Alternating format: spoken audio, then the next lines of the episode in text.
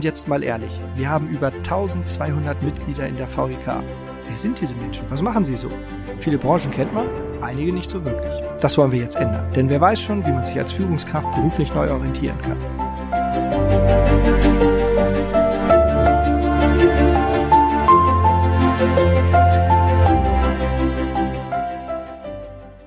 Einer, der es weiß, ist Jürgen Feind von GMC Management Consulting GmbH. Deshalb sagen wir Moin und herzlich willkommen, Jürgen. Moin, moin. Hi. Vielen Dank. Vielen Dank, dass du dir Zeit für unseren Podcast nimmst. Mit mir vor dem Mikro ist wieder mein lieber Marc. Zu dem sage ich auch Moin, mein lieber Marc. Moin zusammen. Und für alle, die noch nicht das Vergnügen hatten, Jürgen Feind persönlich kennenzulernen, hier ein paar Fakten. Der Sohn eines Obstbauern aus dem alten Land hielt es nicht lange zwischen den Obstbäumen an der Elbe aus. Vielmehr interessiert ihn das andere Alte, die Geschichte. Und zwar so intensiv, dass er diese gleich studierte. Als Magister ging es dann ins Personalwesen bei Karstadt, ECE und DGWO in Berlin. Die Verantwortung als Personalleiter nahm er 2020 mit in die Selbstständigkeit. Mittlerweile ist er Hauptgesellschafter bei der GMC Management Consulting GmbH. Der herzliche 56-Jährige weiß, dass es der Flexibilität schadet, wenn man zu konsequent ist und denkt lieber zweimal nach. So wird man den Sorgen in seiner Position auch besser gerecht. Um sich von den Herausforderungen des Alltags zu erholen, hilft ein gutes Buch, gutes Essen und natürlich entspannte Zeit mit der Familie. Wer ihm zusätzlich etwas Gutes tun möchte, der sollte in persönlichen Gesprächen zuhören, offen sein und bereit sein, sich gemeinsam zu entwickeln. Man sagt ihm nach, dass er gut Wissen vermitteln könne. Das werden wir in dieser Folge am eigenen Leib erleben. Ja, äh, herzlichen Dank für die sehr nette Vorstellung mal sehen, ob ich das alles einlösen kann. bestimmt, bestimmt. Ja, cool, mit der Geschichte, als ich das gelesen habe, habe ich gedacht, großartig, ich wollte auch mal Geschichte studieren. Ähm, nur ist das ja total spannend, jetzt äh, Geschichte studieren und dann im Personalwesen landen. Was da passiert? Ja, gute Frage. Also ich habe äh, tatsächlich, nachdem ich völlig irrtümlich mal Chemie studiert habe, gesagt, okay, dann gehe ich rein nach Neigung, habe Geschichte, politische Wissenschaft, öffentliches Recht studiert und äh, wusste bis kurz vor Schluss oder eigentlich auch nach dem Magister nicht, was ich machen will. Und habe dann eigentlich durch Ausschlussverfahren gesagt, also Verwaltung nicht, Politik nicht, ähm, Verbands- und Vereinswesen nicht, wo viele Geschichtler hingehen, Historiker ist so, Archiv oder Forschung, alles nicht möglich. Und dann kamen vielleicht doch meine unternehmerischen Wurzeln raus. Du hattest gesagt, ich komme vom Obsthof und habe dann vom Personalwesen erfahren und bin dann über ein Praktikum sehr, sehr schnell bei Karstadt reingekommen und äh, ja, der Rest ist dann Geschichte. sehr schön. Welche, welche Frage stellen Geisteswissenschaftler im ersten Jahr nach dem Uni-Abschluss am häufigsten? Was soll ich machen? Nee, Pommes dazu? ja, oder wo soll es hingehen, ne? als Taxifahrer. Ja. Welche großen Lehren hast du in deinem Berufsleben so, so sammeln können? Das hat dich so beeindruckt? Also beeindruckt hat mich eigentlich immer, dass äh, das Ehrliche und Direkte am weitesten führt, auch wenn es manchmal weh tut oder auch schwer fällt. Äh, ich hatte schon äh, immer Respekt vor Hierarchien und manchmal äh, hatte ich auch das Gefühl, dass die mir ein bisschen ungerecht gegenüber äh, aufgetreten sind. Und dann habe ich mich aber immer hingestellt, habe gesagt, ey, Herr so und so oder Frau so und so, ich finde das nicht in Ordnung und ich würde da gerne mal drüber sprechen. Und das hat mir eigentlich immer Respekt verschafft. Und danach hatte ich eigentlich von diesen Leuten, die durchaus auch als schwierig galten, meine Ruhe. Mhm. Ja, und da, da, konnte ich Akzeptanz und, und, Respekt gewinnen. Und das ist schon etwas, was ich durchgehend äh, gelernt habe. Und insofern nehme ich das immer noch mit. Ja, cool. Gibt es so irgendwie eine oder mehrere Regeln, die du für dich mal aufgestellt hast oder die du mal aufgeschnappt hast? Irgendwie ein, ein cooles Zitat. Also wir, wir, sammeln solche Dinge hier im Unternehmen. Es gibt irgendwie so, ich weiß nicht, wir sind jetzt, glaube ich, bei 33 Regeln. Regel 15 ist cool, beschäftige sie dich oder sie beschäftigen dich. Kommt aus der, aus der Kindererziehung, ähm, ist aber manchmal auch bei der Mitarbeiterführung gar nicht so verkehrt. ähm, also solche Regeln, hast du naja, sowas? Es gibt einen, der sehr, sehr wichtig für Unternehmensberater oder eigentlich für, für Berater ist generell. Never work harder than the client. Mhm. Äh, den finde ich schon sehr wichtig und äh, ich habe in letzter Zeit sehr viel mit jüngeren Leuten zu tun gehabt, die schon so, so einen Druck empfinden, was sie denn machen wollen und das so früh wissen wollen oder vermeinen, wissen zu müssen.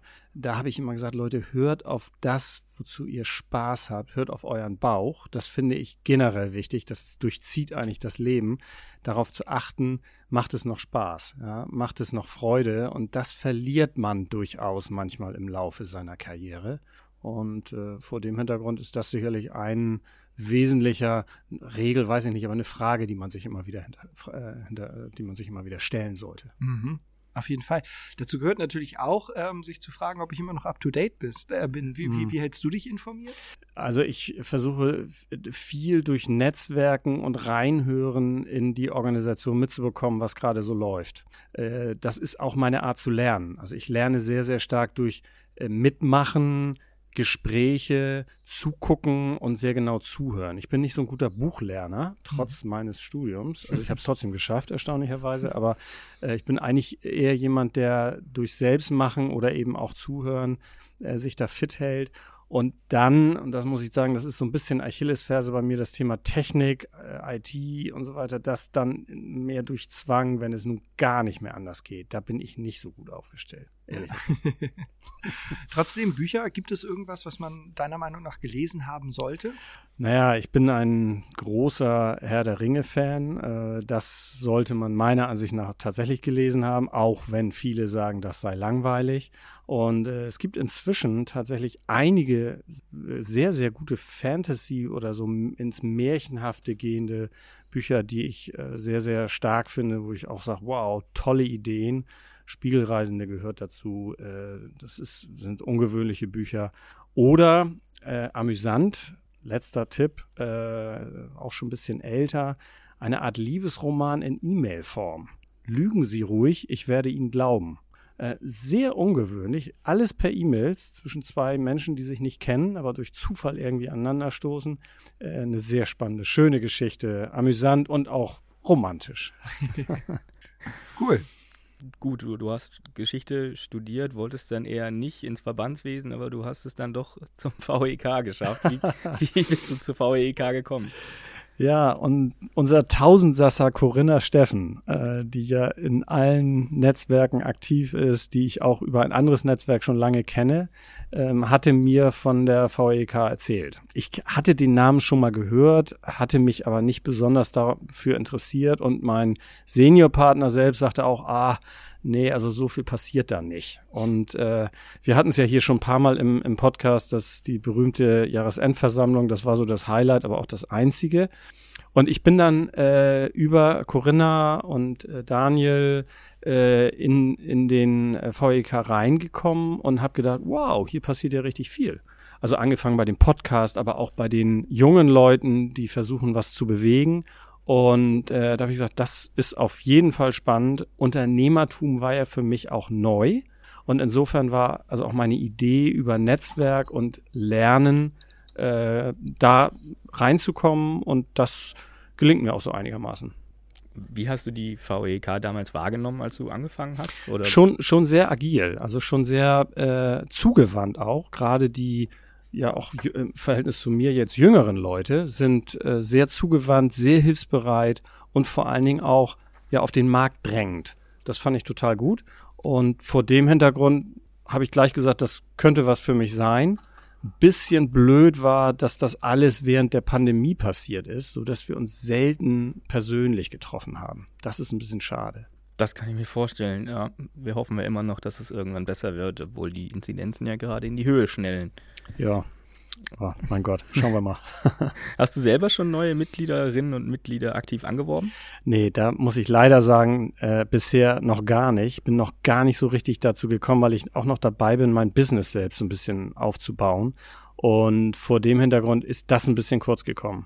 Was ich allerdings versuche, ist durchaus auch in der Mitarbeit in den Ausschüssen mit daran zu arbeiten, die VEK bekannt zu machen und auch das Angebot der einzelnen Ausschüsse rüberzubringen. Hm. Und äh, da gebe ich schon nochmal den ein oder anderen Hinweis an den ein oder anderen Klienten auch von mir. Klingt gut.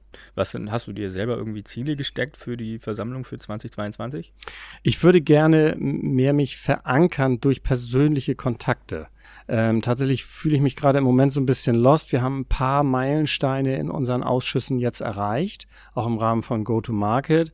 Und äh, ich hoffe jetzt sehr auf persönliche Kontakte und dann auch das Netzwerk etwas mehr ins Leben zu bringen, gerade durch die persönlichen Kontakte, um dann eben auch die entsprechenden Hinweise zu geben, wer könnte für die Anfragen äh, als erster Ansprechpartner sein oder habe ich vielleicht auch Leute, die die VEK äh, gebrauchen kann oder wo die VEK auch helfen kann.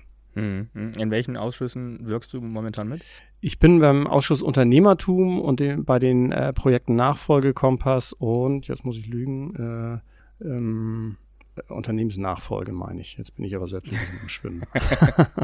du bist auch, ja, auch vor dem Hintergrund, dass ich eben selber eine Unternehmensnachfolge jetzt äh, übernommen habe. Ne? Mhm. Du bist ja nicht nur äh, VEKler, sondern auch Geschäftsführer. Was genau macht dein Unternehmen, die GMC Management Consulting GmbH? Ja, das Unternehmen äh, ist ein Beratungsunternehmen für Manager, die ihren äh, Job verloren haben oder dabei sind, sich umzuorientieren, sei es freiwillig oder nicht ganz freiwillig. Der Begriff, der üblicherweise dafür verwendet wird, nennt sich Outplacement. Äh, wie ich finde, ein ganz blöder Begriff, kommt äh, aus der Zeit nach dem Zweiten Weltkrieg. Da ist das entstanden, als die Armee in Amerika äh, ihre, ihre ganzen Soldaten wieder in das Berufsleben zurück integrieren wollte. Da kommt der Name her. Vor dem Hintergrund ist der leider etabliert, aber wir placen ja nicht out. Also wir bekommen ja Kandidaten oder die suchen uns und wollen dann möglichst schnell und möglichst erfolgreich äh, einen neuen Job haben, möglichst auch auf der Ebene oder eine Karrierestufe weiter. Und das beraten wir helfen aktiv und knüpfen Netzwerke, um diese Kollegen möglichst schnell wieder äh, in die nächste Position zu bringen. Das ist ja spannend. Hast du gewusst, dass es sowas gibt? Nein, überhaupt nicht. Total cool ist leider auch eine Nische. Also äh, es ist auch so, dass unsere Klienten, wenn sie denn dann erfolgreich waren, selten darüber reden. Mhm. Das ist so ein bisschen unser Problem, dass, mhm. äh, weil man mag gar nicht so sehr outen, dass man da mit einer Hilfe in den nächsten vielleicht auch sehr bedeutenden Job gekommen ist. Also wir haben durchaus auch C-Level-Geschäftsführer, die das dann nicht ganz so gerne hören oder in der Öffentlichkeit haben, dass da eine Beratungsfirma hinter war, die geholfen hat. Trotzdem hat es natürlich der Kandidat selber geschafft. Ist mhm. ganz klar. Mhm. Das ist uns auch wichtig und wir wünschen uns auch, dass der Kandidat dann auch selber agiert. Aber äh, leider bleibt es dann oft im Verborgenen, unsere Dienstleistung. Du hilfst Menschen bei der beruflichen Neuorientierung. Ähm, wie kamst du zu dem Thema? Ich meine, von Geschichte bis dahin. ja, also erstmal war noch mal lange, lange Personalkarriere dazwischen. Äh, ich bin, hab bei, äh, ihr hattet das ja schon gesagt, ich war bei Karstadt, habe da so operatives Personalgeschäft gelernt und war dann 20 Jahre bei der ECE Projektmanagement. Die kennt man hier in Hamburg, die machen viel in Shoppingcentern, sehr, sehr große Projekte äh, und auch andere sehr große Immobilienprojekte in der äh, Akquisition, aber auch in der Entwicklung von Projekten, im Bau äh, sogar und im Betrieb und habe da eine klassische äh, Kaminkarriere gemacht. Also vom Personalreferenten, dann habe ich zehn Jahre internationale Personalarbeit gemacht und war dann irgendwann auch in der Personalleitung, auch da sehr schöne Projekte gemacht, so richtig die Modernisierung der Personalarbeit in den 2010er Jahren und äh, in dem Zuge habe ich mich auch mit Outplacement auseinandergesetzt. Also auch wir mussten leider zwischenzeitlich uns von dem einen oder anderen Manager, auch Top-Manager trennen. Und da war ich immer sehr überzeugt von der Dienstleistung Outplacement. Also diese, diese Beratung, Menschen zu helfen, die vielleicht 10, 15 oder 20 Jahre nicht mehr auf dem Markt waren. Mhm. Das ist ja auch nicht so ganz ohne die banalste Frage ist noch, wie sieht der Lebenslauf aus? Aber wie stelle ich mich vor? Was erzähle ich? Was erzähle ich über meine Ambitionen und so weiter? Und das alles in eine Reihe zu bringen und äh, auch selbstbewusst rüberzubringen, das ist nicht ohne. Und äh, das fand ich damals schon spannend. Und als ich dann selber raus bin, habe ich das auch in Anspruch genommen. Ich sag's ganz offen, ich oute mich und war dann sehr, sehr angetan und habe äh, dann nach dem Schlenker noch in Berlin, habe dann gesagt, ich nutze die Chance, steige ein als Gesellschafter bei einer e-, etablierten Outplacement-Beratung. Voila, hier bin ich. Was fasziniert dich so an eurem Geschäft? Der Mensch. Ähm, ich bin schon immer, ich habe das auch im, im, Rahmen meines Outplacements analysiert, war schon immer äh, stark im Miteinander mit Menschen. Ob das nun Manager waren, äh, Führungskräfte oder Fachleute oder aber auch Sachbearbeiter oder sowas, war mir eigentlich egal. Und ich habe immer da meine stärkste Leistung und auch die höchste Akzeptanz gewonnen. Und das ist das, was ich am besten kann. Und das äh, fordert Outplacement eigentlich durchgängig. Dieses äh, Rausholen aus dem Menschen, was an Potenzial in ihm ist und äh, das nach vorne zu bringen, präsentabel zu machen. Ist einfach eine schöne Aufgabe und äh, freut mich dann jedes Mal. Und ich sag mal, die Krone ist, wenn dann der Kandidat einen neuen Job gefunden hat und super dankbar ist. Das Mhm. ist traumhaft. Das verstehe ich. Was bewirkt ihr im Leben eurer Klienten? Ich meine, klar, äh, man gibt ihnen eine neue Chance, gerade bei Leuten, die ja wirklich in einer, in einer hohen Managementposition waren und dann lange nicht mehr, wie du sagst, auf dem Markt waren, ähm, ist es ja schwierig, aber man gibt ihnen ja irgendwie nochmal eine neue zweite Chance. Ne? Ja, es ist tatsächlich so, dass viele erstmal hochgradig verletzt in die Beratung kommen. Also gekränkt, verletzt, wütend auch oft. Und das ist erstmal das Erste, dass wir das erstmal versuchen, emotional aufzufangen. Das wird sehr oft unterschätzt, auch in Trennungen. Eigentlich kannst, kannst du es vergleichen wie eine äh, Trennung in der Ehe. Es ist ja eine Beziehung, oftmals eine emotionale äh, Beziehung und die geht zu, zu Ende. Und äh, der erste Schritt, den wir dann so machen, ist wirklich auch mal die Trennungsstory so zu erzählen, dass sie nicht rüberkommt, wie wenn da jemand verletzt und gekränkt und unsouverän das erzählt. Und äh, dann ist es tatsächlich eine Analyse des Werdegangs, eine sehr genaue Betrachtung, was hat der oder diejenige eigentlich gemacht, um dann darauf zu aufzusetzen und sagen, und was ist eigentlich jetzt die Zukunft? Was, was wollen wir in der Mhm. Zukunft machen? Und dann gehören dazu entsprechende Trainings für Interviews, dann bereiten wir die, äh, äh, die, den Lebenslauf auf. Mit auch, da glaube ich, sind wir auch besonders gut, äh, mit, einer, mit einer sehr, sehr guten Unterlage und gucken uns an, welcher Zielmarkt kann es denn sein. Einspieler. Anstelle von Werbung präsentieren wir euch in unseren Sendungen immer tolle gemeinnützige Einrichtungen aus unserer Stadt. Heute Paulinchen e.V. Der Verein berät und begleitet Familien mit brandverletzten Kindern in jeder Phase nach dem Unfall. Ziel ist es, für jedes brandverletzte Kind individuell die bestmögliche Versorgung zu erreichen und präventiv auf Unfallursachen hinzuweisen. Denn nur wer die Gefahren kennt, kann sein Kind davor schützen. Mehr Informationen finden Sie unter www.paulinchen.de. Denken Sie dran, Unterstützung ist Ehrensache. Was hebt euch da von euren Mitbewerbern ab? Ich meine, gut, Nische ist wahrscheinlich dann nicht mehr so viele Mitbewerber, aber Ja, es gibt leider hier in Hamburg viele. Ja? Äh, ja, der Markt ist sehr, sehr klein und äh, es gibt einige sehr etablierte, auch vergleichbar mit GMC. Ich möchte jetzt auch nicht äh, schlecht über die Wettbewerber reden. Ähm, ich glaube, dass uns auszeichnet, dass wir ähm, in der Analyse und auch in der Aufbereitung der Unterlagen immer noch einen Ticken mehr machen. Also da glaube ich, sind wir sehr, sehr gut. Äh, wir sind auch immer bereit, einen Extraschritt zu gehen, auch für den Kandidaten, auch wenn es mal nach der ersten Runde der Bewerbung nicht so läuft. Also gerade wenn, wenn wir äh, einen Kandidaten haben, der aus so einem Nischenmarkt kommt, dann kann es passieren, dass der erste Lebenslauf nicht funktioniert. Und dann ist es an uns, gemeinsam mit dem Kandidaten darüber nochmal nachzudenken und den im Zweifel nochmal anzupassen. Und dann mit einem vielleicht abgespeckten, anders aufgesetzten Lebenslauf nochmal wieder rauszugehen. Und das tatsächlich dann auch dauerhaft mit dem Kandidaten immer an seiner Seite. Und wenn ein Garantieprogramm dahinter steht, dann eben auch in dem neuen Job äh, ein, ein halbes Jahr noch begleiten, manchmal ein Jahr, dass wir dann den Kandidaten auch helfen, nach einer langen Zeit in einer Firma auch in der neuen Firma Fuß zu fassen. Das kann nämlich auch schnell mal schiefgehen. Passiert auch relativ oft, dass Kandidaten, die, ich weiß nicht, 20, 15, 20 Jahre in einer Firma waren, in den nächsten Jahren danach häufiger mal stolpern und dann viele Wechsel haben. Und das versuchen wir natürlich durch die Beratung zu vermeiden. stelle ich mir auch kompliziert vor, wenn man tatsächlich irgendwie 20 Jahre in einem Unternehmen war, sich dann an neue Strukturen anzupassen. Oh, der Mensch ist ein Gewohnheitstier. Ne? Das stimmt. Das ist auch nicht ohne. Und das ist eben auch oft, was unterschätzt wird.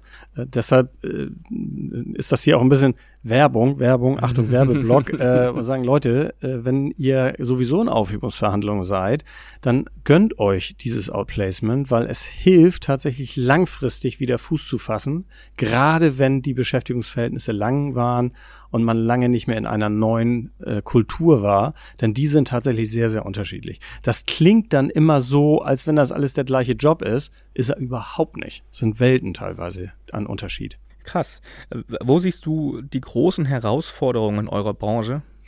Also erstmal ist es ein kleiner Markt äh, und im Moment Arbeitsmarkt boomt. Es scheint auch so zu sein, als wenn es weniger Trennungen gibt und uns äh, von der Konkurrenzsituation her greifen uns an, bitte in Anführungsstrichen durchaus auch sogenannte inverse Headhunter, die sehr aggressiv verkaufen, dass sie ohne Probleme auch eine neue Stelle für einen Kandidaten finden. Wir sehen das skeptisch. Äh, in vielen Fällen glaube ich das auch nicht, dass das so ohne weiteres funktioniert, weil auch die haben nicht die nicht andere Möglichkeiten wie wir. Das heißt, äh, wir gehen auch in die Märkte, wir gehen auch in die Unternehmen, wir versuchen auch mit Initiativbewerbungen oder mit Kontakten, die sind auch nicht selten, hereinzuhören.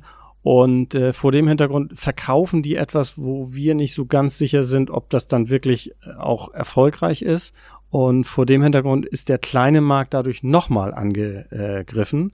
Und unsere Herausforderungen sind unsererseits unseren Research und unsere Marktansprache eben noch besser auszusetzen äh, und vielleicht auch gegebenenfalls durch äh, IT und äh, Data Analytics noch besser und zielgerichteter die Firmen zu finden, wo gerade was passiert. Tinder für Jobs. Ja, so ungefähr. Ja. Aber es klingt, als würdet ihr tatsächlich auch auf ein nachhaltig beständiges neues Arbeitsverhältnis ausarbeiten. Unbedingt. Oder? Ja, unbedingt, unbedingt, Marc, weil, weil das ist eben auch ein Teil dieses, dieser Branche und da möchte ich auch meine Mitbewerber auch mit einschließen. Uns geht es sehr darum, wirklich nachhaltig für den Kandidaten was zu finden und nicht mal eben husch husch. Hm.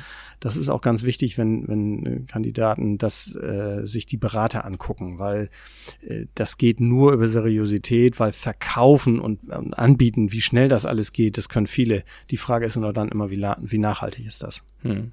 Ja. Hast du oder wo siehst du deine persönlichen Herausforderungen im Berufsalltag? Ja, durchaus genau darin. Also äh, die äh, im Markt zu bestehen und äh, überzeugend auch rüberzubringen, dass wir da auch eine Extrameile gehen und eine besondere Leistung anbieten. Und im Moment zusätzlich sicherlich auch noch zu etablieren, weil der, der Markt, wie gesagt, sehr klein ist, vielleicht auch noch das zweite Standbein, auch wenn ich den Begriff nicht so mag, dieses Coaching. Äh, ich nenne es eher äh, einen Resonanzraum schaffen oder eine Orientierung schaffen für Manager, die eben in einer Situation sind, wo sie sich nicht mehr wohlfühlen. Das muss ja nicht immer gleich mit einem Austritt verbunden sein oder mit, einer, mit einem Wechsel des Unternehmens.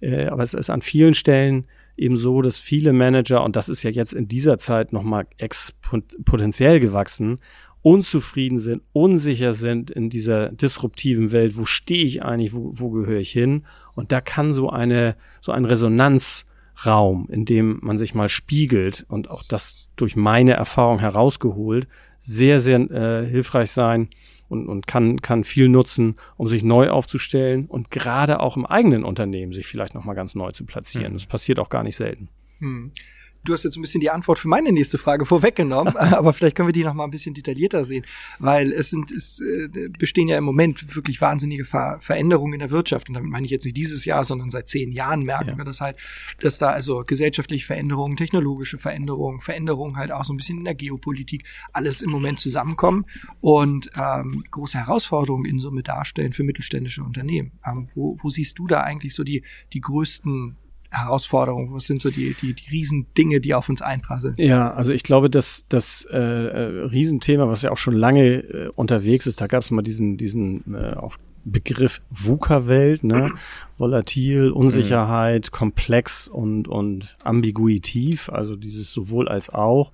Äh, ich glaube, diese Herausforderung äh, mit der Schnelligkeit und mit der Disruptivität von wirtschaftlichen Entwicklungen umzugehen, ist und bleibt eine Riesenherausforderung. Aber es ist aber egal, ob Mittelstand oder Konzern.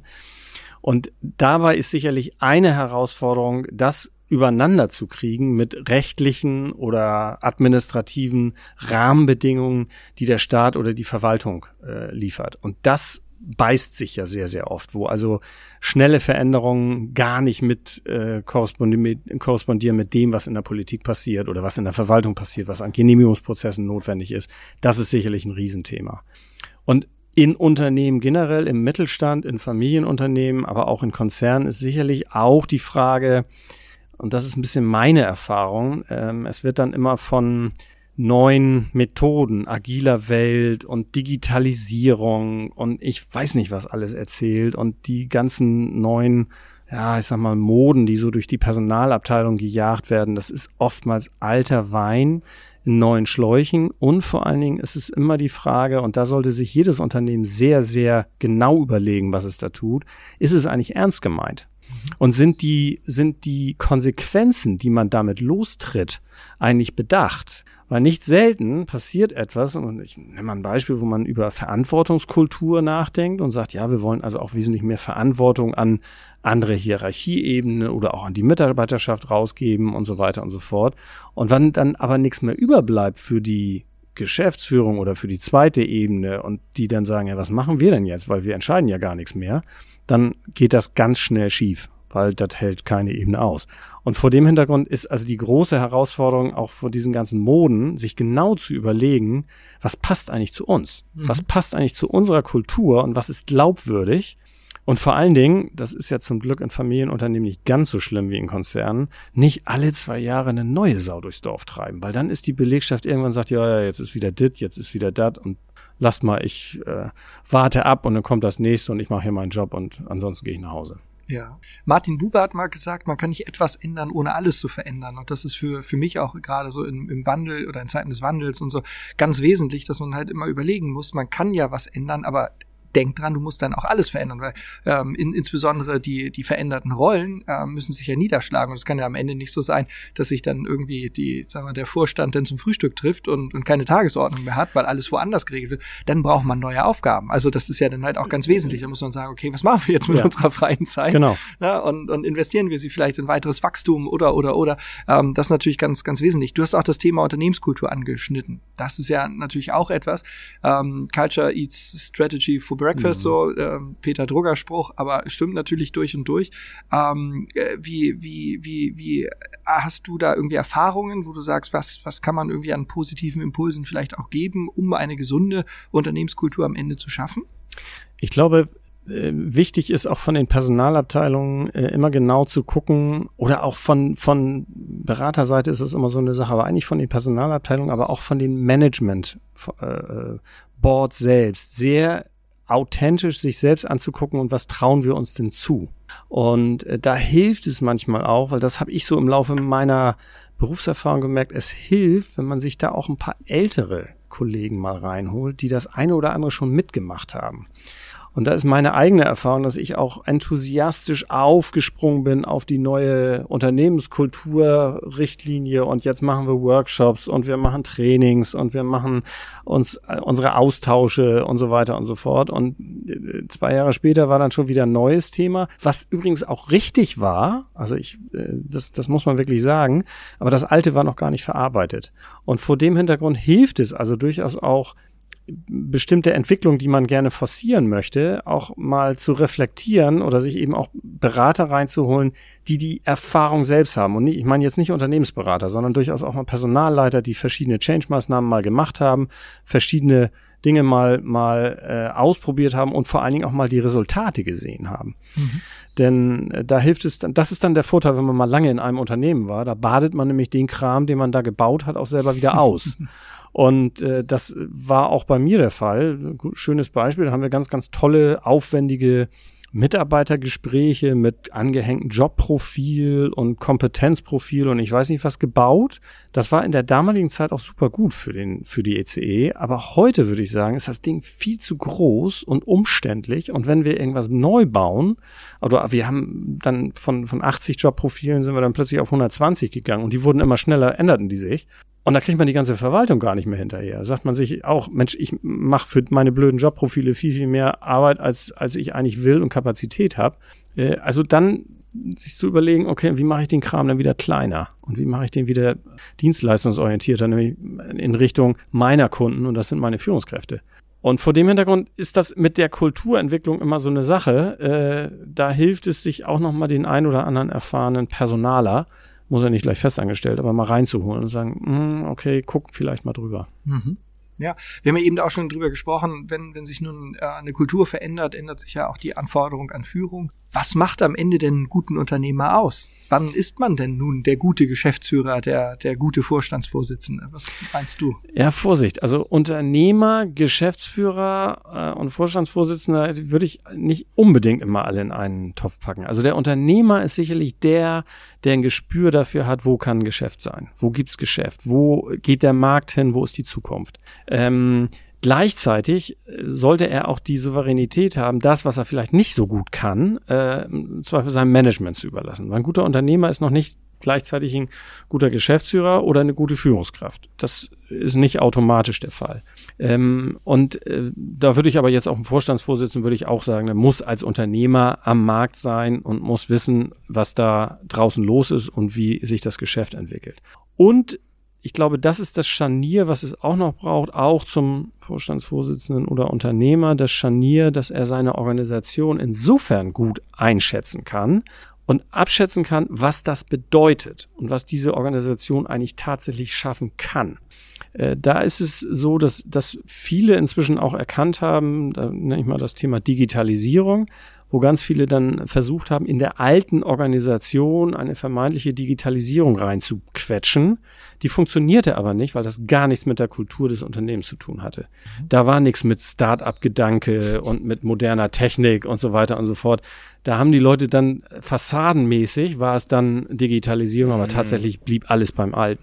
Und da haben ja viele Unternehmer auch inzwischen gelernt, haben gesagt, okay, für meine disruptiven Entwicklungen am Markt mache ich das raus. Also packe ich gar nicht in das Unternehmen und versuche es dann wieder zusammenzubinden mit meinem alten Unternehmen. Ist auch schwierig, aber das ist ein Beispiel dafür, wo ich sage, das muss ein guter oder sollte ein guter Unternehmer auch wissen, wie weit kann er die Entwicklung am Markt eigentlich verlinken mit seiner Organisation. Und das ist dann schon viel wert. Und von guter Führung und so weiter, das ist dann nochmal eine andere Frage. Jürgen, vielen Dank für deine Zeit. Ich finde die Idee, dass so ein, so ein ähm, Outplacing mehr so wie eine Trennungsberatung und Neufindung in Beziehungen ist irgendwie schön. ähm, an dieser Stelle wieder Grüße an alle VEK-Mitglieder. Bis zur nächsten Woche, nächsten Woche, wenn es heißt. Und jetzt mal ehrlich, eine neue Folge des Podcasts der VEK. In Hamburg sagt man Tschüss. Tschüss. Tschüss.